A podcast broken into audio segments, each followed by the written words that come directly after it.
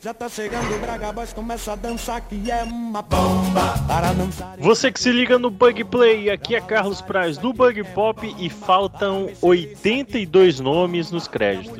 Aqui é o Daniel e é por esse motivo que a gente não deve brincar com fogo. Muito bem, hoje vamos falar e discutir e brigar e talvez criar bombas. Sim, meus amigos, hoje vamos falar sobre Oppenheimer, o novo filme do Christopher Nolan, depois da vinheta que não vai ser explosiva. a gente vai fazer várias piadas de bomba ou como é que vai ser? O movimento é sexy e agora vamos começar. Dançando boogie, boogie, boogie, bye. Bug Play. Pra editar esse treco vai dar um trabalho depois.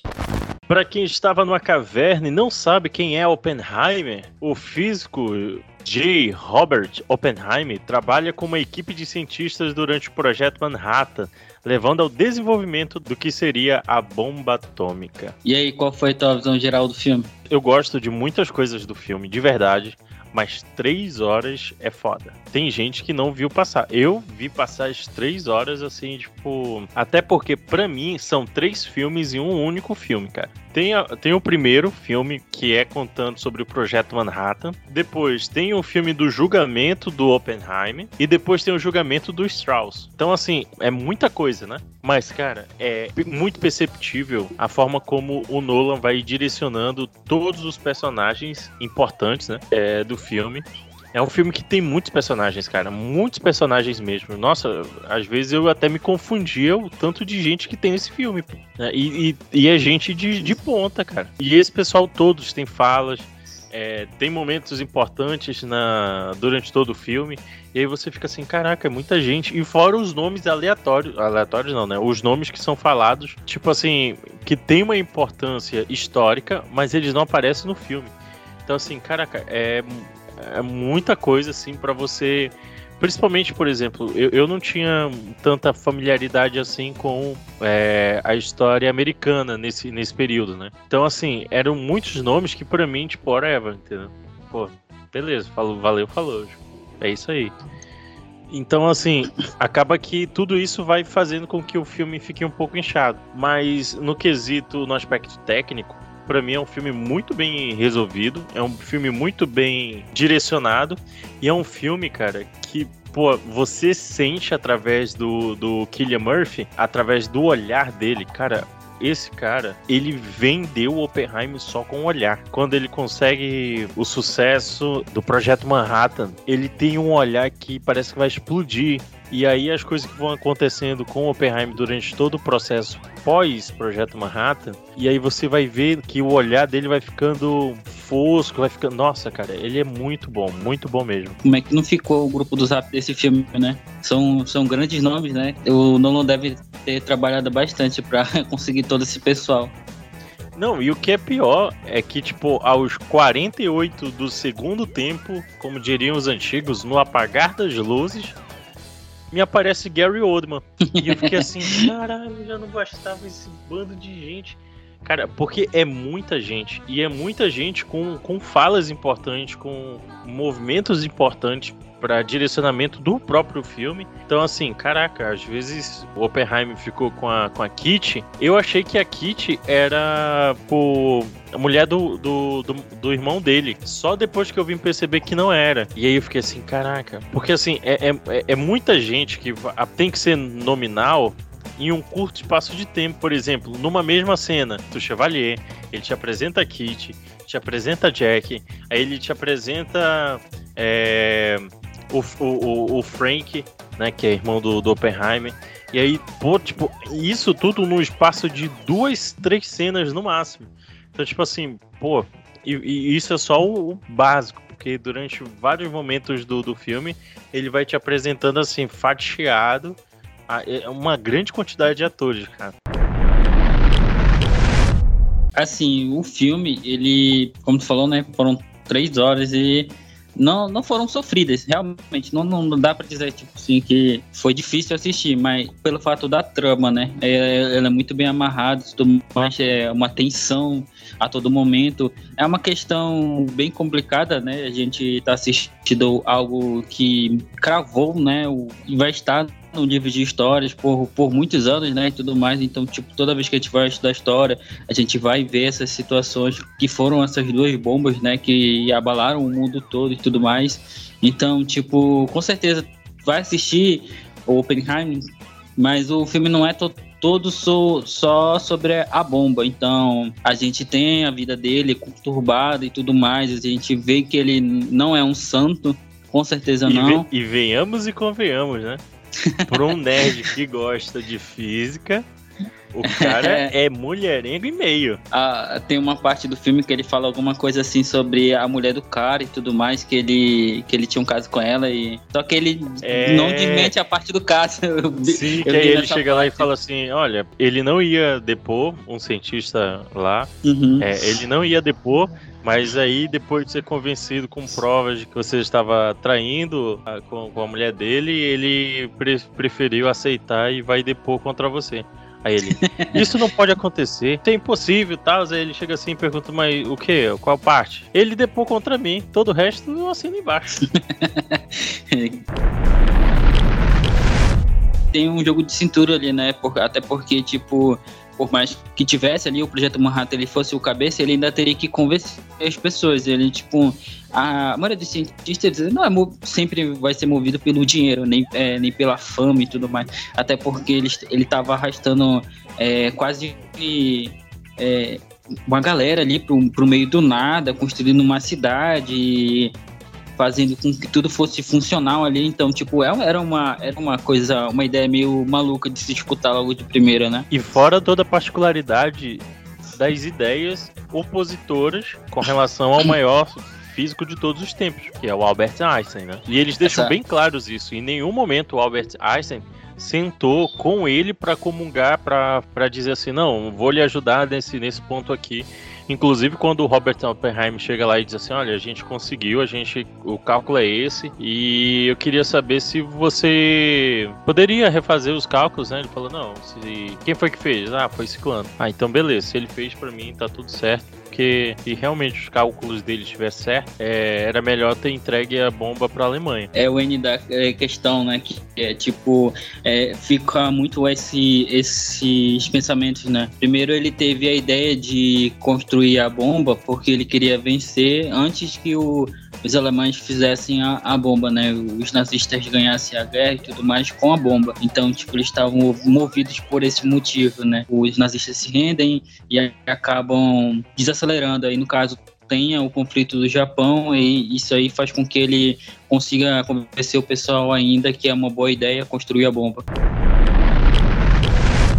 Desde o primeiro momento em que a gente é apresentado ao Oppenheim, ele ainda estudante, a gente percebe que ele é uma pessoa perturbada com alguma coisa que ele não sabia o que, que era, né? Uhum. E isso pra mim ficou muito claro. Quando ele vê a possibilidade de ter, realizar aquele sonho dele, pô, pra mim, eu, eu acho que chamou muito mais atenção do que qualquer outra coisa, né? Tudo bem, o Oppenheim ele gostava da parte é, de ser uma celebridade, apesar de não trabalhar pra isso, mas ele gostava de daquele dos aplausos, das medalhas, pessoas Gostava ao do redor. E aí era quando ele começava, começou a ter o propósito político, né? Começou a, a dizer assim, pô, já que eu tô, já que eu tô no topo, já que eu sou uma celebridade, então vamos começar também a falar aqui de política. É, a- questão do, do pesar na consciência, né? Porque a todo momento ele ele tava entre criar e não criar a bomba. E sabendo que ele que a partir do momento que ele criasse é, o governo ia tomar conta e ia fazer o que eles bem quisesse, né? Tipo, que tu já criou, a partir do momento que tu fez os cálculos e aprontou e mostrou que funciona, o resto é colocar na mão de técnicos e, e já vai estar tudo mais do que mastigado, né? Então eles conseguiriam fazer outras bombas e tudo mais, até porque eles teriam os equipamentos. É, isso pra mim ficou muito claro naquele, na parte depois daquele segundo teste que eles fizeram. E aí o Matt Damon, né, chega lá pra ele e diz assim: Parabéns, senhor Oppenheim, nós conseguimos. A partir de agora estamos levando aqui e tal as, as, as bombas, né? as bombas de átomos. Aí ele diz assim: Ah, então quando é que a gente vai pra Chicago pra acompanhar ele? Oi? Não, quem vai sou eu. Isso aqui, isso aqui agora é militar, que É. agora é nosso, né? Mas não se preocupa que eu vou lhe deixar, deixar a par de toda a situação. Ele pensou que ele ia ser informado antes, né? Mas, tipo, não, não- ele sendo uma pessoa inteligente saberia que isso não era possível, né? A partir do momento que tu fala pra qualquer pessoa que não seja um- um- alguém do exército, corre o risco de vazar essa informação e deles estarem preparados de alguma forma a intervir, né? Então, tipo, não fazia sentido ele achar que ele ia- eles iam dar a informação de quando eles iam tacar a bomba, onde seria e tudo mais. Eles até fizeram os cálculos e escolheram os, os locais possíveis e tudo mais. Ele tava com peso na consciência já sabia que aquilo ali já tinha fugido da- das mãos dele. Ele não tinha mais tanto é, controle sobre a bomba com, como ele achava que ele teria, né? Aí Isso começou a ficou- carreira política. Isso ficou bem, bem claro, pelo menos na minha visão, naquele momento que ele é chamado para já para definição, né, de da onde seriam as bombas, jogadas as bombas. Aí você percebe que ele disse, né? Não, mas olha, o Japão nunca foi ele sozinho, nunca foi um sinal de problemas militar. Ele sempre precisou de alguém, de se aliar a alguém, né, para poder fazer isso, a- a- a suas seus avanços militares. E aí o, o secretário diz assim pra ele: é, mas se ele pode fazer algum tipo de aliança, isso é perigoso para os Estados Unidos. Aí você fica assim, pô, mas aí é um si muito grande pra você ficar. É. Bora ali jogar uma bomba ali. Ah, é, a questão. É, tu já chegou a assistir aquele, é, aquela série O Homem do Castelo Alto? Não, não. Pois é, é, tem uma. Tem um ah, corte. tá, eu acho que eu sei qual é que tem na Prime. Isso. Ah, tá, Tem sei, um- cara. É um corte histórico, né? Tipo, seria como, como seria se o, o mundo não tivesse vencido os nazistas, se os nazistas tivessem vencido a guerra. Aí uma parte do- dos Estados Unidos é dividido entre os alemães e outra parte é dividida entre os japoneses. Porque, sei lá, tipo, na, aquilo ali de alguma forma faria sentido para o pessoal do, da série, né? É, mas a gente vê que, tipo assim, que realmente os japoneses estavam fora de controle naquela situação. Mas eles não, não, não se sabe se que a gente tem de informações ou de como a mídia foi passando essas, é, essa visão do, da situação do Japão naquele momento era realmente preocupante para os Estados Unidos, né? Tem, eles tentam argumentar em, em alguns casos que, tipo assim, eles não vão conseguir perder vários. Eles tentam dar uma desculpa de que a bomba é necessária ainda e tudo mais. E fica essa questão, né, de que, tipo assim, realmente era necessário ou eles só queriam mostrar o poder, né? Porque a partir do momento que os Estados Unidos mostrassem que eles têm uma bomba, que eles podem destruir uma cidade em questão de, de segundos, é, era, uma, era uma coisa, tipo assim, inimaginável, né? Até o momento. É porque na cabeça deles a Rússia já tava pronta, já, já ia botar o cacete pra fora, o pau já ia torar. Até o, até o agora, depois de ter assistido o filme, eu ainda não sei se a informação de que a, a Rússia já teria um estágio avançado da bomba naquela época, da, da bomba H, né? É, um- é algo real ou era somente pra forçar o, o- o Robert a trabalhar também junto com o Teller, né? Ele, ele forçou muito essa ideia, né? Porque realmente, pelos cálculos dele, a bomba de hidrogênio era muito mais potente. Mas aí, tipo, fica a questão: se eles não estão conseguindo controlar o, o- a questão da bomba atômica, como que ficaria a questão da bomba de, de hidrogênio? Não seria muito mais poder do que eles, que eles necessariamente precisam, né? A gente passou por cima, assim, mais ou menos, do, da questão do, da explosão, mas a questão da, da explosão da bomba, o que, que tu achou? Porque pra mim ela foi. Com certeza ela é o ponto alto do filme, né? Tipo, questão de, da, de tudo como ela foi construída e tudo mais. E, pô, deve, ter, deve ser lindo assistir, tipo, ah, como ele criou essa cena, né? Em IMAX e tudo mais. Cara, quando começa a cena da explosão, e eu fiquei imaginando, caraca, vai ter um barulho gigantesco. Teve, né? Foi só o visual mesmo, a grande cogumelo, né? Subindo e, e as coisas meio que explodindo secundariamente. Visualmente aquilo ali é muito bom, bonito de se ver. Assim, é, é a representação, né? Não, não tô falando da bomba da explosão da bomba. Mas, caraca, é muito. O Nolan soube fazer visualmente, sim, essa explosão. E o detalhe é de quando o rastro de destruição, né? Fica aquele silêncio, e aí depois o rastro de destruição vai, vai, vai, vai até chegar nos personagens, e quando chega nos personagens você ouve aquele estrondo, né? Essa percepção, né? Da, da velocidade, da diferença da velocidade da luz e da velocidade do, do som. Nossa, muito bom mesmo. O que, que É, tu achou é- desse, desse momento da explosão? É um, um, momento assim que, tipo assim, vários relatos, né, das pessoas que, tão, que foram assistir no cinema, aquela contagem regressiva. Tu, tu não consegue respirar naquele momento e tudo mais. Tudo foi construído para que fosse algo que te deixasse ali na ponta do pé, entendeu? E a, a explosão em si, o, o barulho que demora um pouco para vir, a, a visão da, da bomba explodindo no meio do deserto, tudo mais, tudo faz com que aquilo seja, tipo, sei lá, uma maneira bonita de, de se representar algo tão perigoso, entendeu? É, é, vários. Cada um, cada um dos cientistas está de um jeito diferente e tudo mais. Tem um que ele, que ele tá dentro do carro, né? E ele, ele não coloca o óculos porque ele quer ver em detalhes, né? E, e o cara pergunta dele se ele não vai se ele se machucar, e se não, que o vidro vai proteger ele. O, o, o Nolan tá, no- o, o Oppenheimer tá No visão né? privilegiada e tal.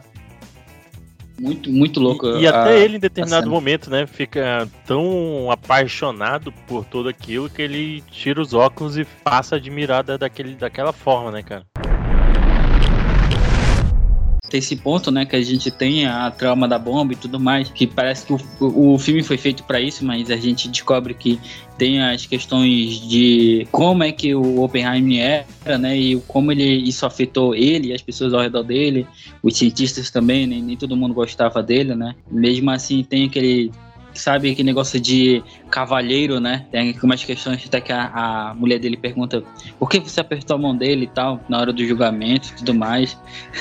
E o melhor é uma- de tudo é o, é o final, né? O cara É. indo lá pra apertar a mão dele e ele, assim, todo da mão dela, né? E ela É. continua, assim, com os braços cruzados. Cara, foda demais. aquela cena do da que ela brilhou, né? Tipo assim, ela não tem muitos momentos pra sobressair ali, né? Até porque o Oppenheimer é a estrela do, do filme, mas a, a- que ela ela vai, ele pergunta se ela vai depor, né, a favor dele e tudo mais, ele fala assim, somos adultos, a gente sabe as- como as coisas são, ela nunca esconde nada dela, então ela, eu acredito que ela vai vir. A- uma das partes mais legais é ela depondo, né, falando como é que ele é e tudo mais.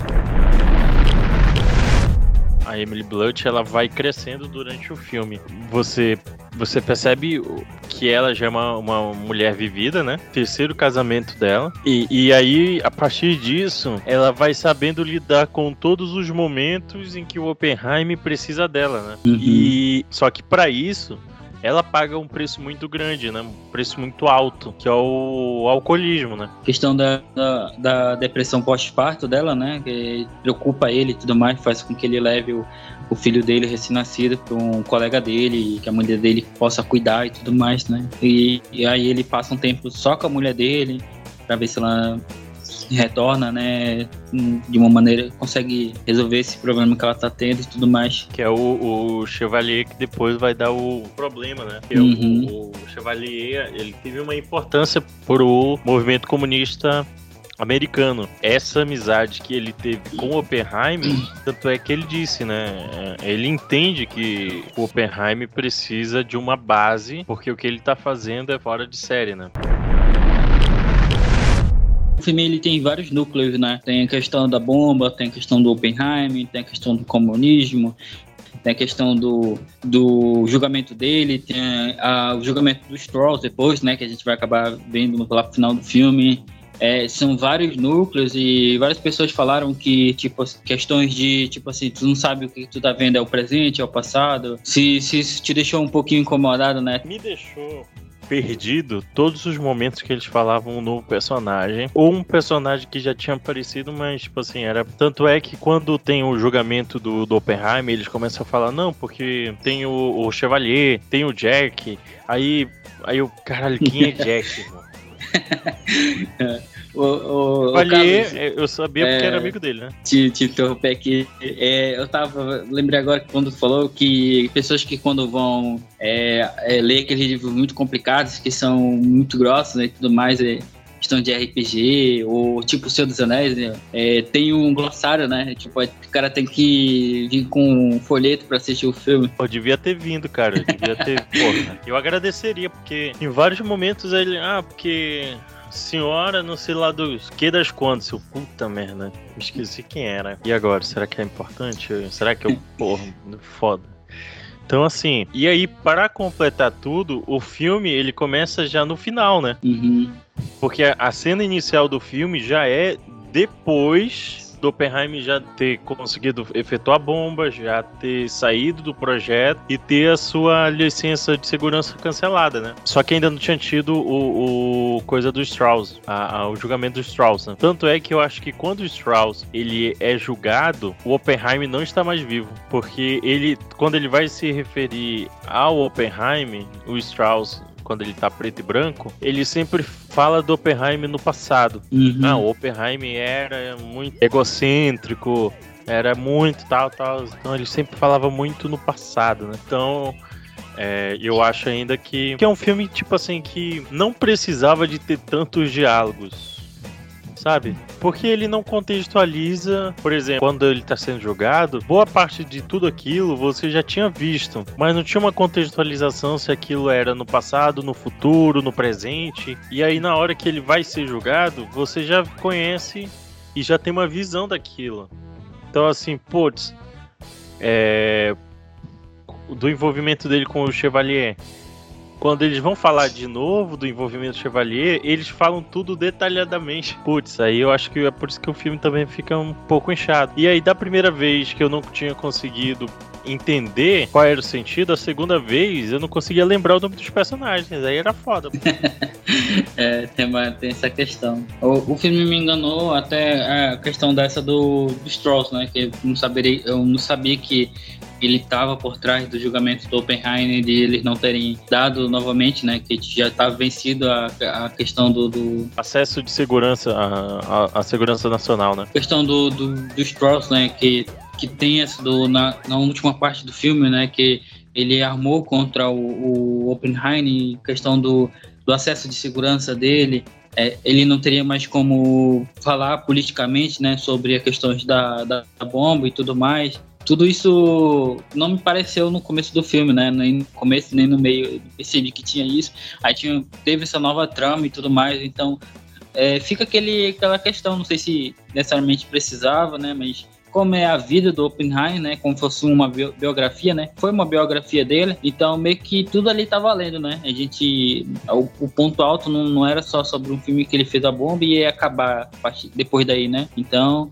É, tem muita informação, tem muitos personagens. é, com certeza a vida dele foi, foi desse jeito mesmo, né? Ele teve contato com vários cientistas, tanto na quando ele quando ele não estava na terra natal dele, quando ele veio depois para os Estados Unidos e tudo mais, a, convidado a dar aula e, e depois convidado a fazer projeto, a fazer parte do projeto Manhattan, né? Então, com certeza isso para quem não é tipo é, quem não tá tão por dentro do, do- de todos os nomes, né, de todos os personagens ali e tudo mais, aí fica um pouquinho complicado acompanhar tudo.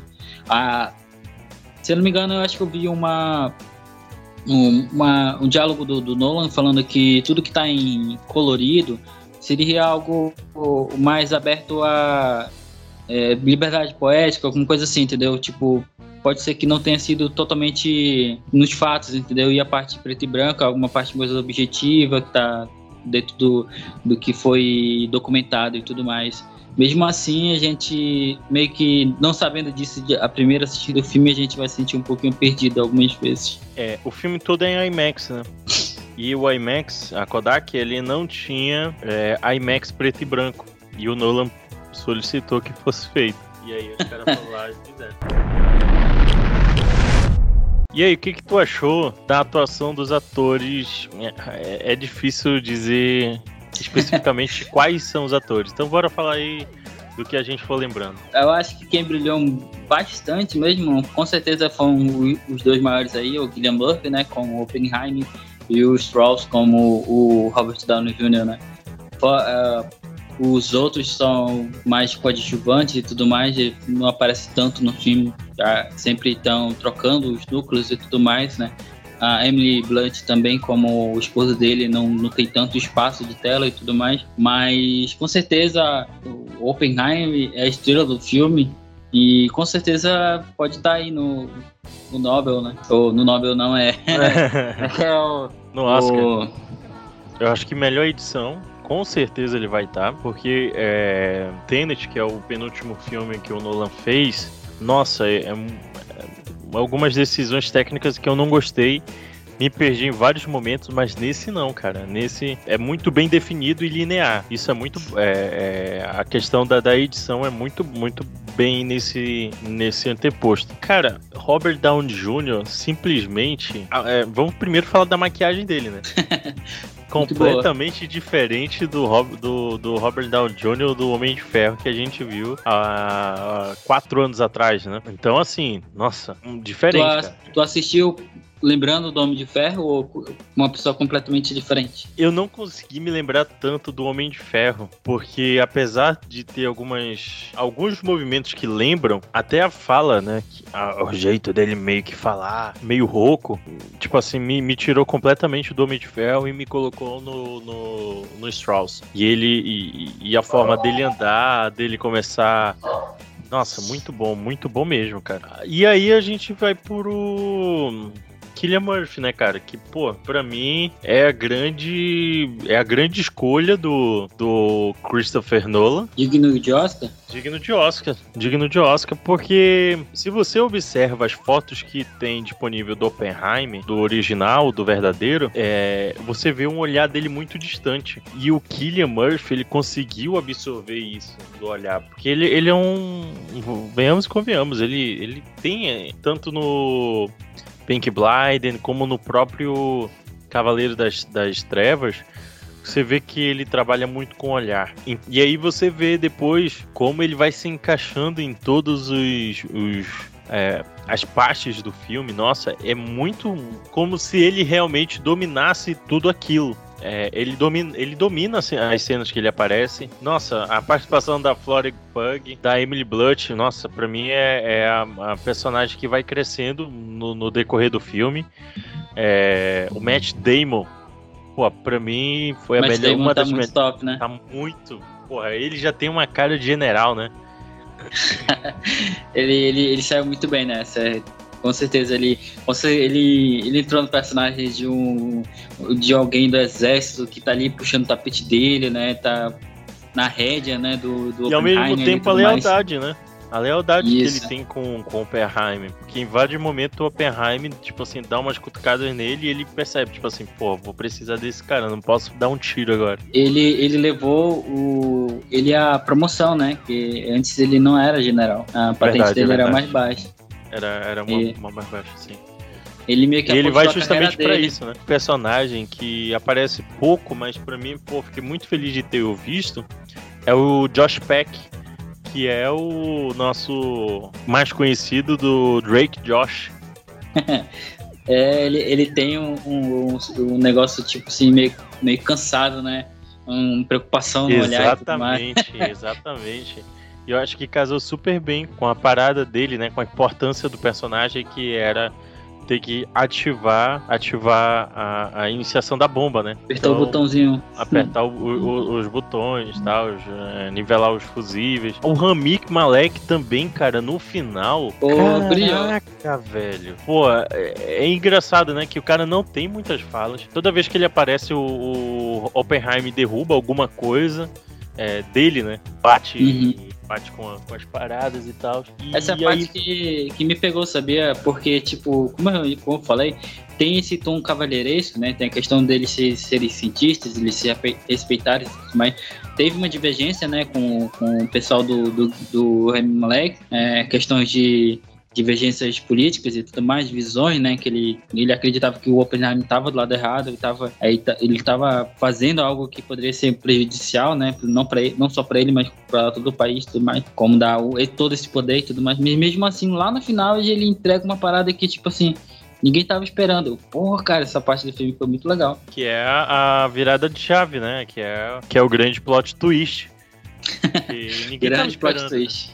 É, né? Ninguém tava esperando que ele, pô, toda vez que o Oppenheimer aparecia, ele humilhava e humilhava o cara bem. Tanto é que ele ficava todo nervoso quando chegava perto dele, né? E aí ele começa a dizer não, porque eu acho que o Strauss é, realmente começou uma perseguição depois que, que o Oppenheimer fez isso, isso isso na frente de todo mundo, desdenhou dele e tal. O Jason Clark, cara, como aquele promotor, nossa, velho. Eu fiquei puto, quase que eu entro na tela pra dar um soco nele, cara. Fez A um bom trabalho ali. A gente odiou ele mesmo. Caraca. E ele também não tem muita fala, né? É, É. só aquele momento ali específico. O início do filme ele aparece um pouquinho no meio e depois no final é que ele aparece um pouco mais, né? E é engraçado ver que em determinado momento o Oppenheimer tá falando sobre a situação dele com o, o Chevalier e tal. É, em determinado momento o- ele imagina tá jogando uma bomba na, na cabeça do, do- do É, é, foi, foi, foi tudo armado, foi tudo uma sacanagem contra o, o Oppenheimer, né? Porque, tipo, eles tinham informações que o pessoal da que tava tentando ajudar o Oppenheimer não, não tinha, e ele, eles usaram do fato de ser algo confidencial e não dar esse, esse tipo de informações, né? Então, tipo, eles estavam trabalhando no escuro ali, então, tipo, aumentou mais o, o ódio de, de ver um negócio assim que tu sabe que tá desbalanceado, né? E, e em todo momento, eles deixavam meio que isso muito claro, né? E o, e o melhor de tudo é a interpretação da Emily Blunt, dizendo assim: como é que você. Meio que a Emily Blunt vai nos representando. Eu, eu me senti representado pelas ideias da, da Emily Blunt. É naquela hora que ela tem que conversar lá com, com ele, e aí ela começa falando e tal, e eles têm um debate. Putz, eu acho isso muito, muito bem bolado, né? Isso é, é direção, né, cara? Claro que tem muito da, da técnica da, da atriz, mas, porra, é direção, cara. Pra dar o time, pra dar a agilidade necessária, porra, é demais. É... A gente tava falando de atuações de né, Josh, mas também outras questões, né? Como o, a trilha sonora e tudo mais. Fotografia também vem pesado. Então, eu não gostei tanto da trilha sonora, cara. Gostei do- da parte instrumental. Tem algumas partes que pegou bastante. É, é, bastava ele ficar meio pensativo e aí aparecia aquele. Caraca, tipo assim, pô, eu acho que pesou várias, várias vezes a mão, entendeu? Às vezes eu ficava. Hum, Caraca. Cara, me, me pareceu. É porque não é o, o Hans Zimmer, né? Que, tá- que é o responsável pela É. parte. não é. Em vários momentos me pareceu que cai um raio na minha cabeça se eu estiver enganado. Que o, o, o diretor tava tentando emular. Em vários momentos, o Hans Zimmer. Porque o Hans Zimmer tem meio que isso, né? Sei lá, às vezes me soava muito estridente demais pra, Hum. pro momento, entendeu? E às vezes me tirava da, da- da cena. Pô, só um pequeno parênteses aqui, eu só me lembrei agora daquela cena de, de sexo do Killian Murphy com a Flora Pug, que ela pega o, li- o livro e começa. Polêmica, né? É, aquele meio ali que dá uma. O, o general meio que pede um arrego ali, né? E aí ela vai lá, pega um livro e começa a dizer: olha, traduz aí pra mim. Pô, essa cena é foda, hein? Ele tava pensando na fórmula de Bhaskara e ela percebeu que ele tava com os pensamentos muito intrusivos ali. Disse, Lê um poema aqui pra mim, então. Leia, Daí pedi- traduz essa porra aqui pra mim. Foda. E ela, e ela pediu pra ele ler como tava escrito, não traduzido. É foda, né? E tem a cena polêmica de, de sexo, né? Que é a partir do momento do que ele expõe, né? O fato dele ter traído a esposa dele, não só com outras pessoas, mas com essa em questão, né? Que acaba ah, sendo encontrada a morte e tudo mais. E, e isso com certeza pesa na cabeça dele, porque. É, é, era e um- até agora ninguém sabe se foi uma coisa dela, Uhum, né, que ela fez, ou se foi é, alguém que fez com ela, né? uhum. Que pelo menos Mas- pra mim não ficou claro. É, mas o filme dá essas nuances, que ela realmente é perturbada mentalmente e tudo mais com, com relação a algumas coisas, né? Mas assim, tipo, não entrei em detalhes, até porque ela não é muito de chegar e conversar com ele e, e se abrir, né? É, mas esse, essa questão do. Pra conversar, não. pra conversar, nós estávamos ocupados fazendo outras coisas, né? Tinha aquele cara que tava seguindo ele, né? Uhum. E aí quando ele vai embora, pode ser que ele, o cara que tava acompanhando ele, porque ela era tesoureira do, do Partido Comunista Americano, né? Então assim, Uhum. ela tinha uma relevância. Então, Uhum. Bom, muito bem, então falamos desse filme que provavelmente vai figurar entre as principais categorias do Peladão Dourado. Então, Eu tava vendo até essa discussão, né, com relação a isso, tipo assim, é, teve essa grande é, movimentação, né, do, do público com relação a essa dualidade, né, entre Barbie e Oppenheimer, né. É, com certeza, Oppenheimer não é fácil de, de assistir, até pelo, pelo fato do, de ser um, um assunto cabeludo, né, é, e, e Barbie ser muito mais divertido de assistir, então, tipo, tu conseguiria, se fosse pra te assistir um, um filme, um dos dois filmes novamente, qual tu escolheria?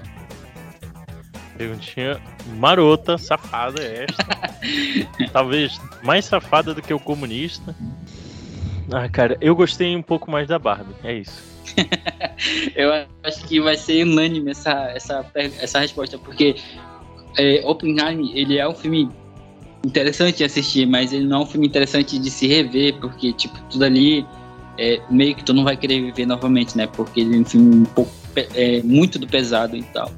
Ah, já a Barbie, não. Barbie, com certeza, sendo mais pretencioso, mais divertido, com certeza, tipo assim, sabe, sessão da tarde, domingão, com certeza tu assistiria se estivesse passando na televisão. E tu reveria se estivesse na- no E streaming. assim, querendo ou não, o Nola ele faz filme pra é, nicho, né, cara? Então, um puxou o outro. É, então assim, meio que um impulsionou, né? O outro e as coisas se resolveram nesta, nesta forma. Então, eu acho que é, que é claríssimo nesse, nesse aspecto aí. Muito bem, então, depois de acompanharmos o desdobramento de Oppenheimer, Daniel, momento jabás está aberto. Pode fazer. Queria agradecer aí por ter participado desse episódio. Foi muito, foi muito legal conversar sobre o assunto, até porque é um filme muito denso, então tipo, tu tem que conversar sobre ele. É, o Oppenheimer é um filme que, que deve ser assistido e não só ele, mas também estudar um pouco sobre o assunto, né? Ver o, de outro de outro ângulo. Então, queria deixar aqui uma recomendação, quem quiser assistir, o Túmulo de Vagalumes é, um- é uma ótima animação para ver uma visão não, é, não, é, não americana do, do que aconteceu, né? Da bomba. Então, tipo, esteja preparado, compre lenços, porque é um filme que vai te derrubar também. Muito bem, então, para você que está nos ouvindo de uma plataforma externa, não esqueça de nos seguir tanto no Instagram quanto no TikTok é underline Bug Pop. Lembrando também que no YouTube basta nos procurar por Bug Play Oficial. A todos vocês, nosso muito obrigado. Valeu, Daniel. Valeu, Craig. Craig, pode encerrar.